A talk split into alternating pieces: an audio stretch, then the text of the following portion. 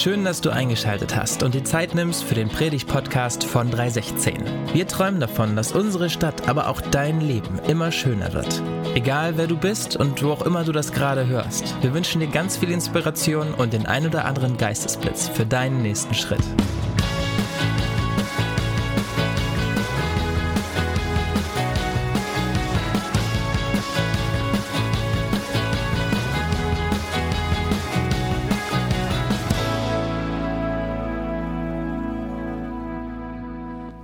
Der Predigtext vor der Predigt.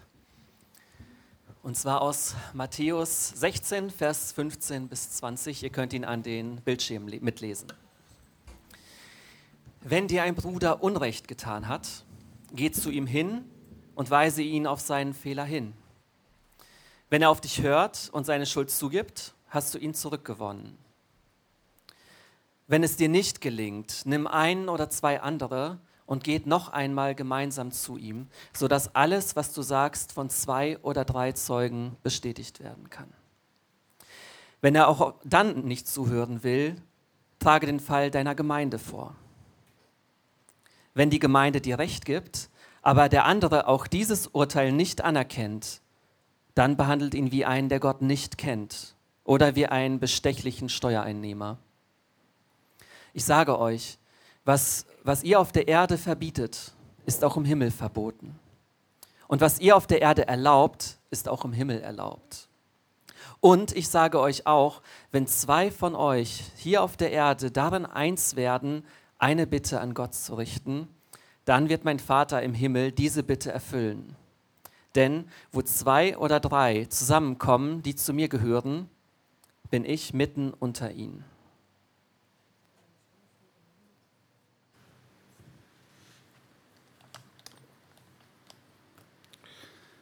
Ihr lacht ja gar nicht. Ganz im Gegenteil. Ja, ich habe so beim, als Andi den Text gelesen hat, so in manches Gesicht geblickt und so manch einem, manch anderer ist das Lachen quasi äh, sogar vergangen. Findet ihr den Text gar nicht so lustig? Ja, ist der nicht so amüsant, liest sich nicht ganz so leicht, oder? Und ich glaube, ja, rund um diesen Text, da gab es schon ganz, ganz viele Irritationen und äh, Missverständnisse und es klang schon so ein bisschen an, ja, Christen, die irgendwie vor den Gemeindekadi äh, gezogen äh, wurden, ja, aufgrund irgendwelcher Sachen, die nicht so ähm, gelaufen sind. Ja. Und in manchen Bibeln, auch das klang an, ja, wird dieser Abschnitt ganz gerne mit Gemeindezucht äh, überschrieben. Ja, und da bleibt einem das Lachen schon ganz gerne mal im Halse stecken, ja, weil das so die Sachen sind, die wir eigentlich äh, nicht ganz so gerne hören, oder? Allerdings ja, kommen wir an diesem Text irgendwie nicht äh, vorbei. Ja, wir sind gerade in unserer Serie über meine Kirche und äh, wenn man sich über meine Kirche unterhält, sich Gedanken macht äh, darüber, ja, dann kommt man an diesem Text eigentlich nicht vorbei, eben deswegen, weil Jesus ja das Wort Gemeinde eigentlich gar nicht so oft in den Mund nimmt. Also eigentlich nimmt Jesus das Wort Gemeinde oder Kirche explizit nur zweimal in den Mund und einmal ist eben genau dieser besagte Fall hier. Und wenn wir über meine Kirche reden, ja, es geht ja um die Identifikation mit mit meiner Kirche, aber auch um den Blickwinkel von Jesus, ja, meine Kirche, wie soll die sein? Ja, dann dürfen wir uns ja auch hiermit etwas äh, beschäftigen. Und ich möchte alle Skeptiker unter uns einladen, ja, alle Andersdenkenden, ja, die so ihre liebe Mühe damit haben und einfach nur sagen, ja, auch Leute, die sich als langjährige Christen äh, bezeichnen, ja, haben hier vielleicht genauso ihre Anfragen, erfinden diesen Text genauso schwierig und konfrontativ. Meiner Predigt habe ich heute den Titel gegeben, Meine Kirche ist gnädig. Warum, wieso, weshalb, äh, das kommt zu späterer Stunde. Aber ich möchte äh, beginnen ja mit der Aussage, dass äh, Jesus gegen jede Form von Relativierung, von Unrecht und Fehlverhalten ist. Jesus ist gegen jede Form von Relativierung in Sachen Unrecht oder Fehlverhalten. Ja, ganz gleich, ja, wie man diesen Text findet, ob man das gut oder schlecht findet. Man, man kommt nicht umhin festzustellen, ja, dass Jesus ein Problem hatte damit, ja, wenn Unrecht irgendwie in falscher Art und Weise relativiert ähm, wird. Ja, Jesus sagt hier unmissverständlich, ja, wenn dir ein Bruder Unrecht getan hat, dann geh zu ihm und weise ihn auf seinen Fehler hin. Ja, das heißt ja, wenn hier etwas schiefgelaufen ist, wenn irgendwo etwas schiefgelaufen ist, dann geht es nicht darum, ja, das irgendwie zu relativieren. So, ja, war ja irgendwie nicht so schlimm. Es geht nicht darum, fünf gerade sein zu lassen. Nein, man darf, man soll diese Sachen durchaus äh, beim, beim Namen nennen. Also wenn der Andi ja meinen Lutscher geklaut hat, ja, dann darf ich das ähm, ansprechen, ja, dann darf ich mich darüber ähm, beschweren. Oder nicht nur, wenn er meinen Lutscher vielleicht klaut, sondern den von Michel oder von irgendwem. Ja, denn ja, in dem Text hier wird nicht ganz deutlich, ja, geht es darum, ein Unrecht zu benennen, was mir selber widerfahren ist, oder geht es ganz grundsätzlich um ein Unrecht, das man gesehen hat und das dann zu benennen. Ja, das wird nicht ganz so deutlich, aber es scheint doch deutlich zu sein, dass Jesus gegen ein falsches Verständnis von Toleranz äh, wäre. Ja, wir sind ja Kinder unserer Zeit, ja, wir lieben irgendwie diesen Gedanken der Toleranz und in vielen Fällen ist dieser Toleranzgedanke auch wirklich gut und richtig, ja, wenn wir den anderen ertragen sollen. Aber es das heißt nicht, ja, dass wir alle möglichen Fehlverhalten, alles mögliche Unrecht in falscher Art und Weise tolerieren ähm, sollten. Ja, auch wenn man heute ja eben ganz, ganz tolerant ist und man Intoleranz eigentlich nicht mehr toleriert. Ja, also man toleriert vielleicht eine Laktoseintoleranz, ja, das, das wäre okay, ja, dann nimmt man beim Kochen Rücksicht, aber wenn sonst jemand intolerant ist, dann geht es nicht. Aber Jesus sagt, hey, wenn da Unrecht geschehen ist, ja, dann benennen die Sache bitte. Und überhaupt ist Jesus ja bei all den Grauzonen, die wir in unserem Unterwegssein ja auch haben, mit all den Grauzonen, mit denen man auch in einer Kirche äh, konfrontiert ist, ja, gibt es doch klare äh, Regeln, klare ähm, Gebote. Ja, alle zehn Gebote, die sich im ersten Teil im Alten Testament schon finden, werden von Jesus äh, wiederholt. Und das ist nicht relativ, sondern das ist durchaus normativ. Und auch im Neuen Testament, da finden sich durchaus ja, Anweisungen in Bezug auf Besitz und Finanzen, auf Ehe und Sexual äh, Sexualität, auf Ehrlichkeit und Wirtschaftlichkeit, auf Umgang mit Ausländern und Flüchtlingen, globaler oder lokaler Armut oder auch Ressourcenverwendung bzw. Verschwendung.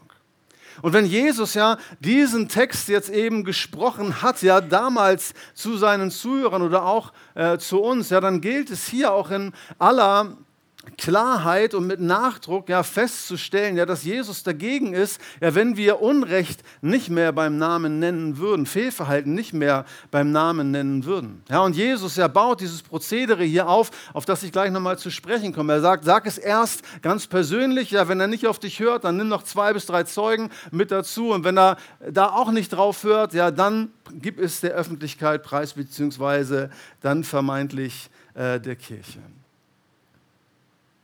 Und ich glaube, wir dürfen verstehen, ja, dass das Kirche, ja, meine Kirche, jetzt mal aus der Sicht von Jesus, ähm, immer auch eine Kontrastgesellschaft ist, immer auch ein bisschen anders ist.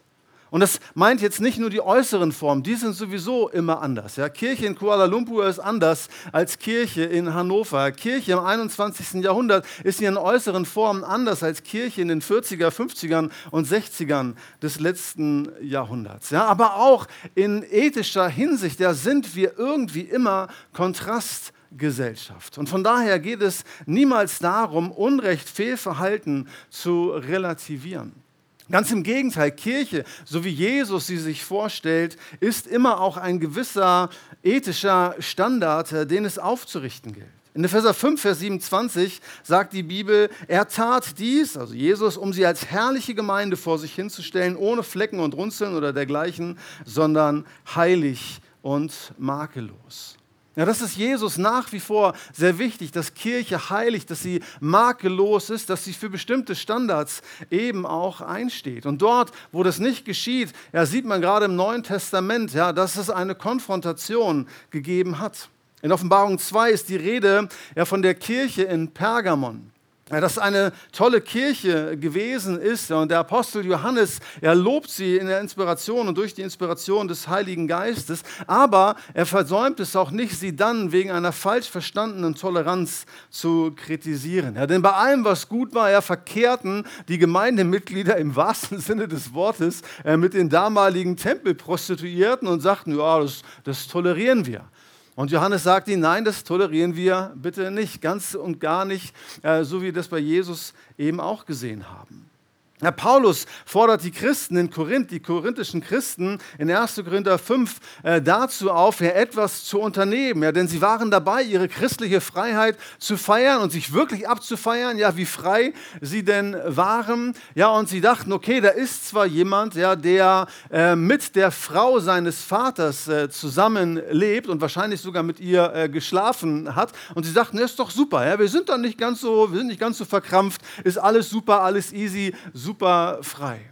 Und auch hier ja, kommentiert und konfrontiert Paulus ganz im Sinne von Jesus, hey, nee, äh, wenn Unrecht da ist, wenn Fehlverhalten da ist, dann darf man das auch ähm, benennen.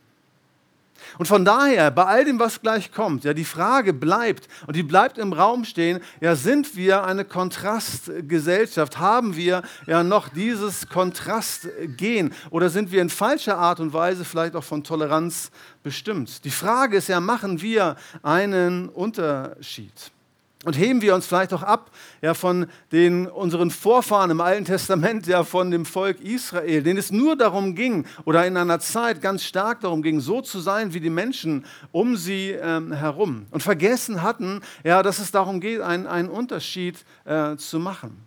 Und dazu gehört ja Fehlverhalten ja, und Unrecht nicht in falscher Art und Weise zu tolerieren. Und in der Tat ja, besteht bis heute die Gefahr, ja, dass wir auf der relativistischen Seite, alles ist relativ, äh, könnte man dann dazu sagen, ja, dass wir da vom Pferd fallen. Aber das ist eigentlich nicht unbedingt das, was Jesus mit diesem Text sagen will. Ja, das können wir und müssen wir hier irgendwie rauslösen. Aber das Ansinnen von Jesus, ja, das, was er sagt über meine Kirche, ist eigentlich etwas ganz anderes. Und das heißt und ist ja, dass Jesus will, ja, dass wir gnädig miteinander umgehen. Ja, Jesus er sagt das, was er hier sagt. Matthäus schreibt diese Worte auf für die Christen damals wie heute um deutlich zu machen, dass Jesus möchte, dass wir gnädig miteinander umgehen. Und so groß die Gefahr ist, ja auf der relativistischen Seite vom Pferd zu fallen, umso größer ist sie, ja von der moralistischen Seite äh, vom Pferd zu fallen. Ja, in absolut moral, moralischer und moralistischer Art und Weise draufzukommen und uns als Christen, als Kirche irgendwie als Moralapostel aufzuspielen. Ja, denn Jesus, er schafft in diesem Text, ja, so vertraut das für manche einen vielleicht auch ist, aber er schafft hier keine Regeln zum Ausschlussverfahren ja, über Menschen, die sich in falscher Art und Weise äh, benommen haben. Ja, das war nicht die erste Intention von Jesus hier. Er gibt den Leuten keine Anweisung darüber, hey, und wenn ihr Kirche macht und wenn etwas richtig daneben läuft, dann ist das ja die gängige Art und Weise, dann ist das das Prozedere, ja, wie einen unbußfertigen Sünder, so der Fachterminus ja, für solche Menschen, ja, wie ihr den ähm, loswerden könnt. Und es wird allein dadurch deutlicher, dass man in den Kontext ja, dieses Bibeltextes ähm, hineinschaut. Ja, denn er steht nicht im luftleeren Raum, sondern vor dieser Aussage von Jesus steht etwas und danach steht ebenso etwas. Und in dem Text davor geht es darum, dass Jesus sagte, ja, dass äh, der gute Hirte oder dass es nicht darum geht, sich um die 99 Gerechten äh, zu kümmern, sondern dass es darum geht, ja, diesem einen verlorenen Schaf auch immer wieder nachzugehen. Dass es ihm darum geht, ja, den Menschen nachzugehen, ja, die nicht so dabei sind, die nicht voll drin sind. Um die geht es ihm. Ja, das ist sozusagen hier ähm, der Geist. Es geht nicht darum, sich um die 99 Gerechten, um die gerechten Menschen vor Gott zu kümmern, sondern Jesus weitet den Blick und sieht den, der scheinbar verloren ist und auf verlorenem Posten. Und dann geht es weiter äh, in diesem Kontext in Matthäus 18. Ja, nachdem äh, Jesus gesagt hat, wie man scheinbar ja mit diesem unbußfertigen Sünder umgeht, stellt der Apostel Petrus dann die folgende Frage und sagt, Herr, wie oft soll ich jemandem vergeben, der mir Unrecht tut? Siebenmal? Und Jesus sagt nein, äh, sondern 70 mal siebenmal.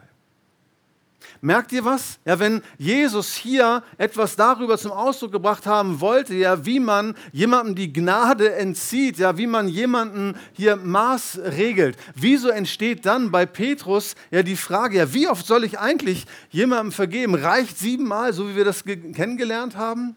Oder muss ich etwa noch häufiger vergeben? Das heißt, dieser ganze Text der hat eingemantelt in das Thema Gnade. Und Petrus hört genau das ja in diesem Text, was auch wir eigentlich hören sollen, nämlich seid gnädig miteinander. Seid gnädig miteinander. Ja, vergebt einander ja, bei all den Dingen, die halt so passieren. Ja, die Juden, zu denen ja, Jesus das gesagt hat, zu diesen oberfrommen damals. Ja, und Matthäus, der Evangelist Matthäus, schreibt sein Evangelium, Evangelium primär ja, für Leute, die einen jüdischen Hintergrund haben. Ja, die waren ja gnadenlos moralisch drauf. Die waren gnadenlos moralistisch. Ja, denen geht es um nichts anderes als um Moral. Denen ging es um nichts anderes, ja, als das Unrecht zu finden, das Fehlverhalten zu benennen. Denen ging es um nichts anderes als um das Haar in der Suppe, um selbiges zu finden und das dann herauszustellen. Die schauten nicht auf das, was gut war, was okay okay war, was super war, wofür man dankbar sein konnte, sondern du konntest sicher sein, ja, dass sie das fanden, was nicht in Ordnung war und vor allem, dass sie den oder die fanden, die nicht in Ordnung gewesen waren. Herr Jesus stellt hier mit dem, was er sagt, wenn er sagt, Herr, wenn dir jemand Unrecht tut, sprich mit ihm persönlich. Wenn er nicht auf dich hört, dann nimm noch zwei bis drei Zeugen mit dazu. Wenn das auch nicht klappt, ja, dann gib es der Öffentlichkeit preis. Er stellt hiermit ein Verfahren wieder her, was längst bekannt war.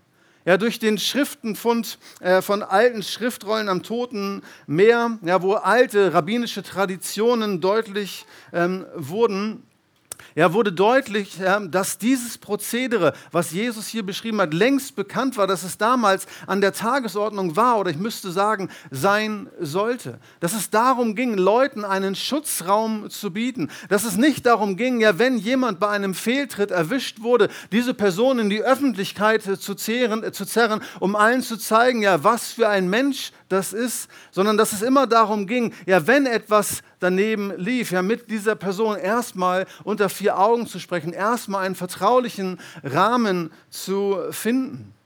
Und genau das stellt Jesus in dem hier wieder her. Er, er konfrontiert ja in diesem Sinne nicht das Unrecht oder die Sünder, sondern er konfrontiert hier die Oberfrommen, ja, die das scheinbar ganz vergessen hatten und denen es immer darum ging, ja, das Haar in der Suppe zu finden und den Sünder und die Sünderin zu finden und sie der öffentlichen Schmach preiszugeben. So in dem Sinne, habt ihr gesehen, ja, was diese Person gemacht hat? Habt ihr auch mitbekommen, ja, dass der voll daneben ist? Und für diese Leute ja, stellt Jesus dieses alte Prozedere wieder her. Und er sagt, hey, wenn ihr jemanden erwischt, und ja, diese Sachen kommen ja vor, kommt in den besten Familien vor, ja, dass man Unrecht begeht, dass man sich auf falsche Art und Weise verhält. Aber wenn ihr das merkt, ja, dann geht erstmal zu ihm persönlich oder zu ihr persönlich, regelt das unter vier Augen, zerrt diese Person nicht gleich in die Öffentlichkeit, schafft einen Schutzraum.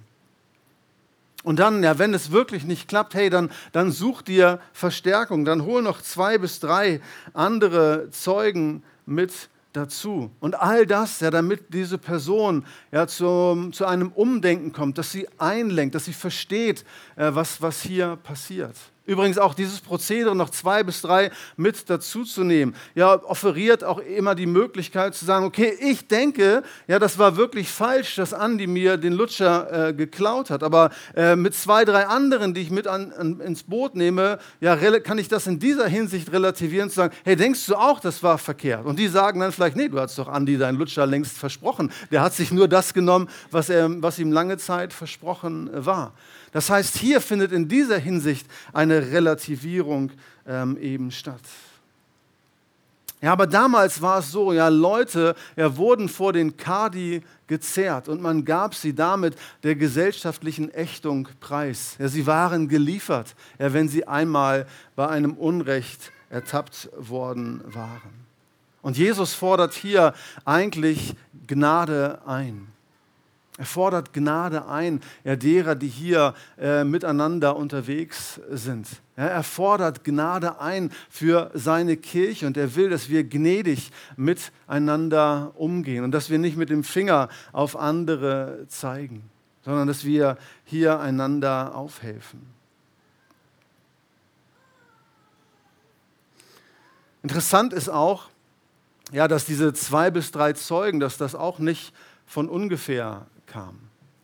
Ja, sondern wenn damals jemand äh, verurteilt werden sollte, ja, dann brauchte es tatsächlich zwei bis drei Zeugen, also zwei bis drei andere hätten und hatten sehen müssen, äh, was da passiert ist. Und die haben sagen müssen, ja, diese Person ist wirklich schuldig. Ja, und in der Regel ging es dann dahin bei einem groben Fehlverhalten, dass Leute gesteinigt, zu Tode gesteinigt wurden. Und diese zwei bis drei Zeugen, ja, die gesagt haben, ja, ich, ich bürge dafür, dass das wirklich so war, ja, die waren die Ersten, ja, die einen Stein nehmen sollten, um diese Person dann zu bestrafen. Und ist euch aufgefallen in diesem Text, ja, dass Jesus dann sagt, ja, wenn zwei oder drei von euch übereinkommen, irgendeine Sache zu erbitten, so wird sie ihnen werden. Und Jesus ja die, die es gewohnt waren, als Zeugen gerade zu stehen und dann die Bestrafung vorzunehmen, ja, dass Jesus sie äh, in dieser Hinsicht mit ins Boot holt, dass er ihnen sagt, und ihr betet jetzt für diesen Menschen? Ja, dass diese Person eben auch Gnade erfahren kann. Ja, das ist der, der, der, der Duktus, ja, in dieser Ton, in, diesem, äh, in dem Jesus hier eben spricht.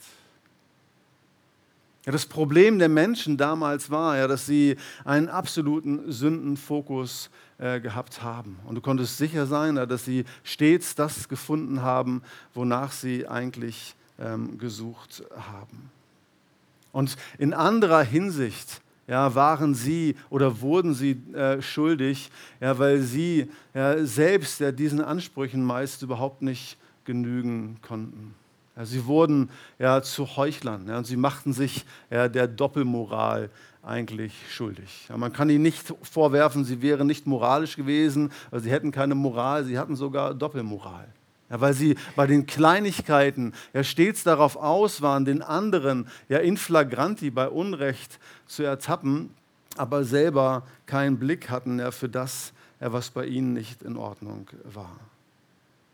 Ja, sie achte, verachteten die, ja, die sich vor dem Essen nicht die Hände gewaschen haben und hatten gar keinen Stress äh, damit, ja, dass sie ihren Eltern äh, nicht in der Art und Weise begegneten, sich um ihre Eltern nicht so kümmerten, wie sie das eigentlich ähm, sollten.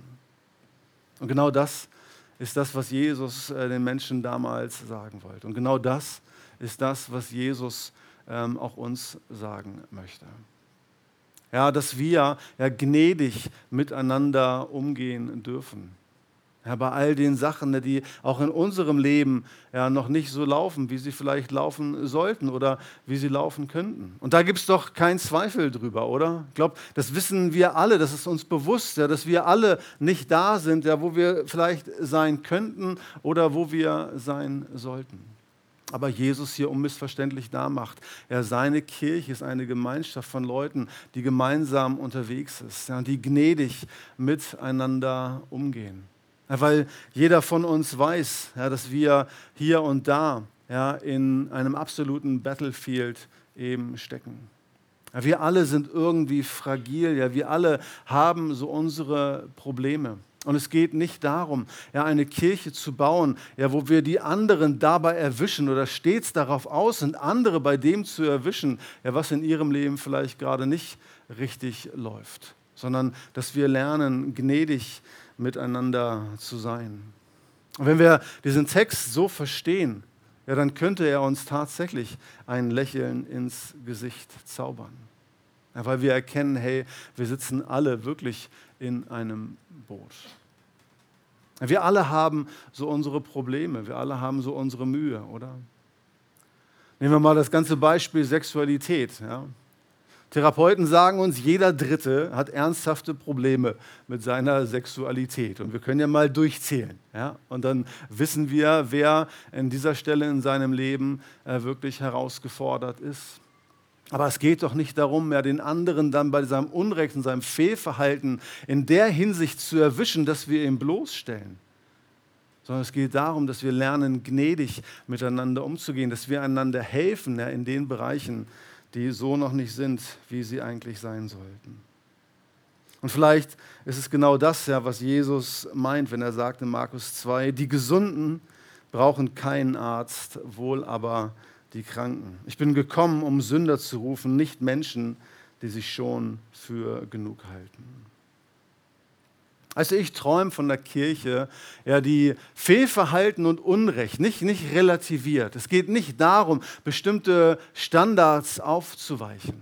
Aber ich träume von einer Kirche, wo wir es lernen, gnädig miteinander umzugehen ja, wo man ein gnadenvolles Verstehen ja für all die Menschen hat, ja, die einfach auf dem Weg sind, sie dann und wann mal fallen. Und dass wir Schutzräume schaffen ja, für Leute, ja, die hier wie da ihre liebe Mühe im Leben haben.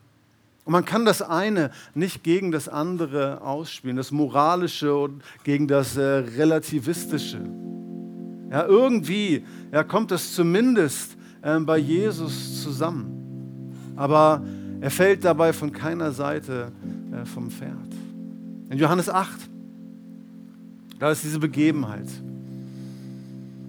Ja, da wird eine Frau in flagranti beim Ehebruch erwischt.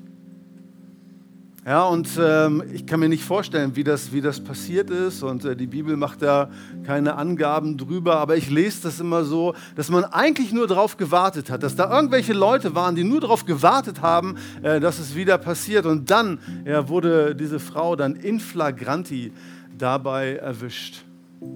Ja, und dann wird sie von den Oberfrommen ja vor den Gemeindekadi gezogen. Und ich frage mich die ganze Zeit, wo war eigentlich der Mann? Ja, da gehören doch zwei zu zum Ehebruch. Aber okay, anderes Thema. Ja, die Frau wird vor den Gemeindekadi gezogen und die Oberfrommen haben sich gedacht, okay, dann versuchen wir doch mal Jesus herauszufordern und fragen ihn, was er denn machen würde, ja, was die Antwort äh, wäre. Und man sieht hier par excellence ja, diesen Sündenfokus der Oberfrommen damals.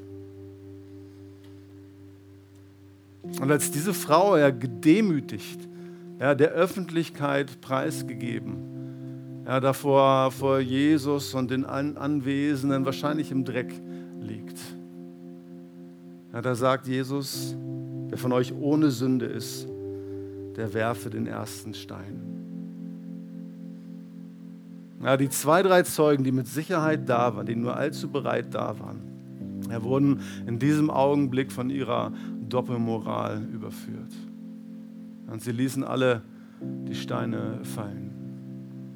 Und nach und nach ja, haben sich alle verzogen und es wurde ruhig. Und Jesus baut in diesem Moment einen Schutzraum für diese Frau. Ja, ohne ihr zu sagen, hey, ich bin entspannt. Ehebruch ist kein Ding. All das, all das sagt er nicht.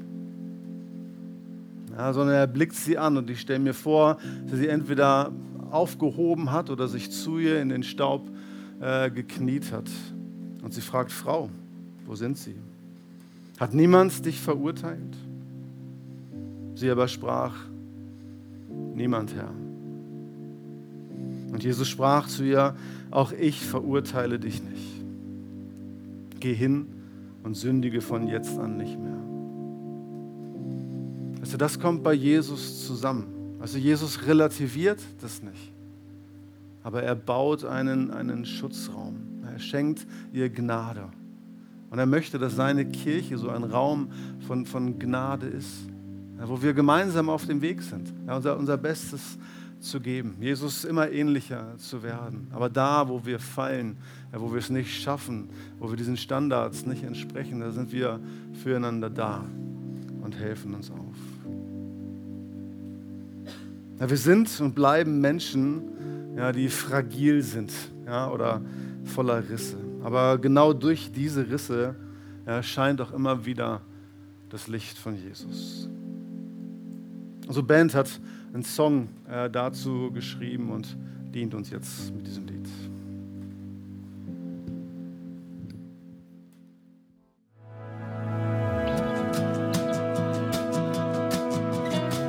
Vielen Dank fürs Zuhören. Für weitere Informationen zu 316 besuche uns doch auf unserer Homepage 316.de.